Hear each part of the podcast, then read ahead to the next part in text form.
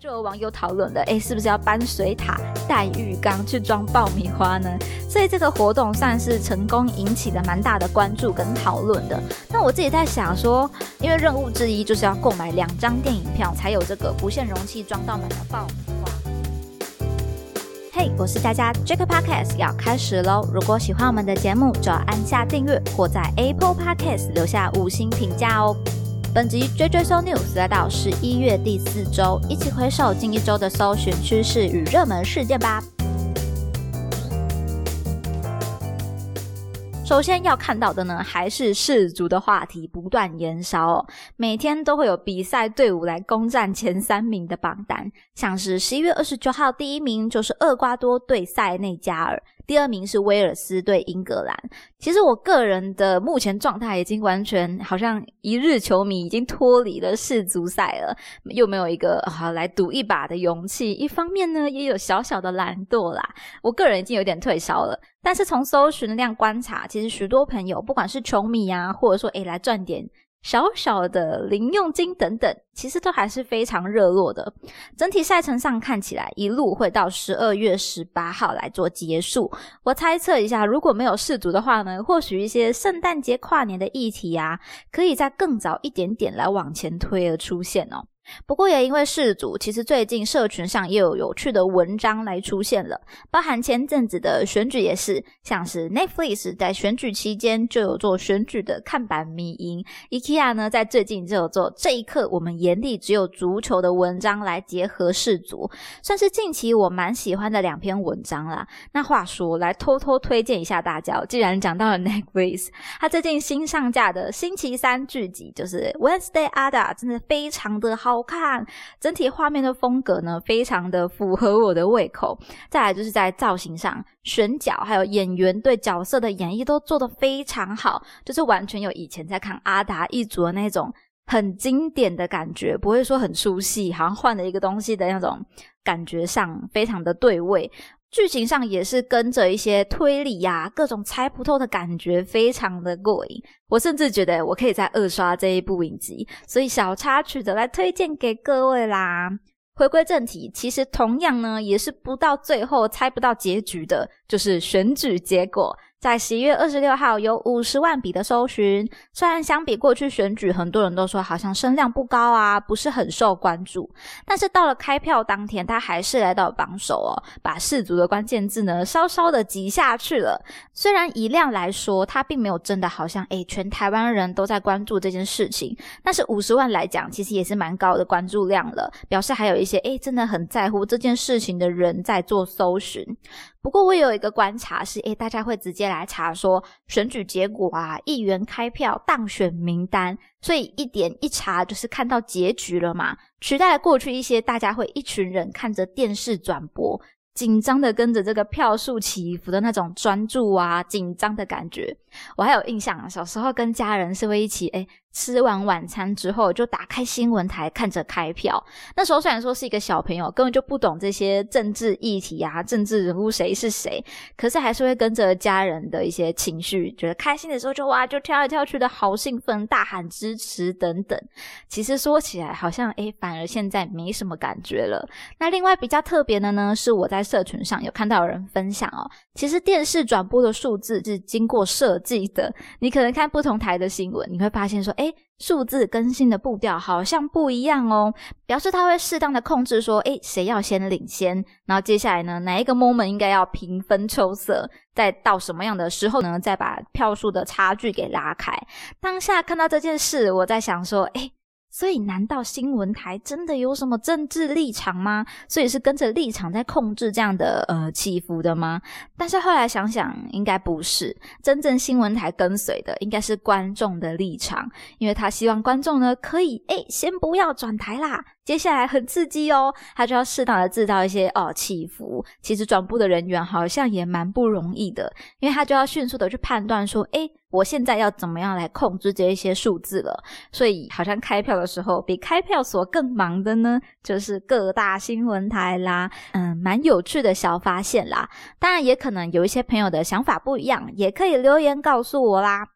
下一个关键字看到的是白纸运动，在十一月二十八号有两万多笔的搜寻，虽然它的排名并不是说哦在一二三名这种很前面的地方，但其实在社群上呢，也是渐渐开始有人越来越关注了。是发生在中国大陆近期展开，算是一个争取民主的革命。起因我觉得是从疫情的管制开始，应该大家就有累积一些压力、一些不满了。后来到新疆发生了火灾，酿成的死亡案例，算是最后一根稻草。大家认为说，就是因为过度防疫而延误了救灾，所以一连串的大学学生啊，就发起了白纸革命，大家举起白纸来高喊：不要核酸，要自由，不自由无宁死；要人权，要自由等等的口号。老实说，我自己看到这些资讯的时候，完全就是非常的。佩服，而且一方面又蛮紧张的，因为我很担心说后续会不会又有什么样的镇杀啊，甚至是屠杀的状况，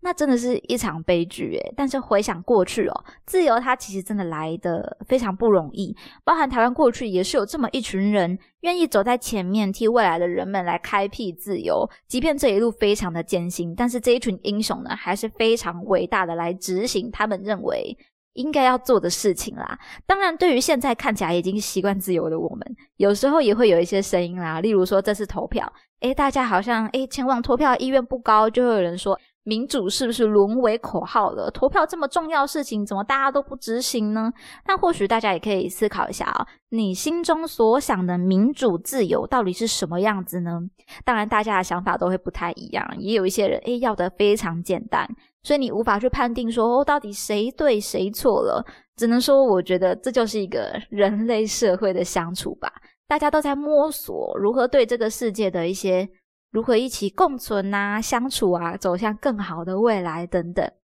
那讲到这边，我要来推荐大家去看一个电影，就是《流麻沟十五号》这一部电影呢，也是谈到民主自由的一个故事。我个人认为，它也是一个值得二刷的好国片。单看它的主题，你可能会觉得说，哇，一定是很压抑、很无聊，甚至是诶，我觉得不用到电影院观看吧，有一天它下架，我在家看就好了。但是我要说，其实一整片看下来是毫无冷场的，在人性的描写啊、情感的刻画上都是非常的深刻。我觉得我几乎可以感受到当时那种。挣扎、拉扯，而且这样子的挣扎，它是不分正反派的，所以蛮特别。是这一个电影的仇恨值并不高，反而有那种无私的情景，所以蛮值得去看的。加上演员，我觉得也是非常棒的，所以。其实说实话，我一开始也是为了连于涵才去看的电影哦。当然，最后整部片不管是整个剧情啊，或者是角色，我觉得都没有让我失望。那既然谈到电影院，就跟大家分享个好康的活动吧，说不定就会提高你们去看电影的意愿了。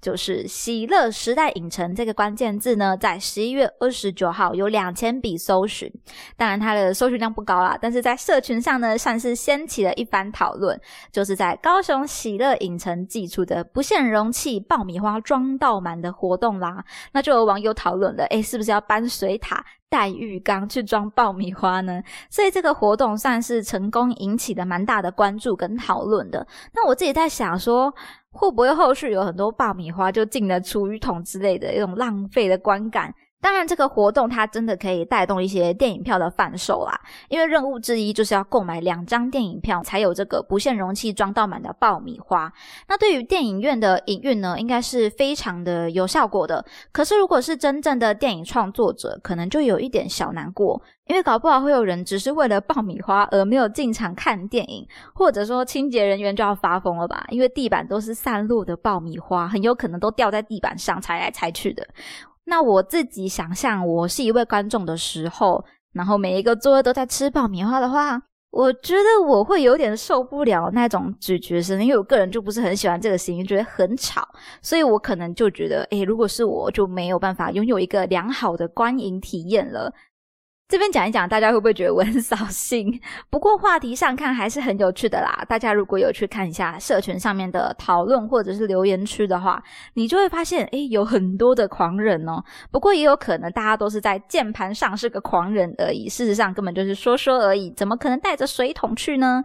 总之，这个优惠资讯就是分享给大家啦，也希望大家觉得今天的内容有所收获。至于上周有跟大家分享这个英印热门关键字赖的聊天机器人，如果大家有使用呢，也可以跟我分享一下你对这个热门事件上有哪些关注或者发现。这个机器人的 ID 我再分享一次给大家：小老鼠 i n i n 点 i n f o，英文都是小写啦，i n i n 点 i n f o，前面有小老鼠哟。最后还是一样，欢迎大家分享任何想法。本周的 Jack Podcast 到这边，喜欢的话要记得订阅加分享。或者留下您的评价哦。追追搜 news 系列与大家一起思考与迈进，期待您下次继续收听。我是佳佳，大家拜拜。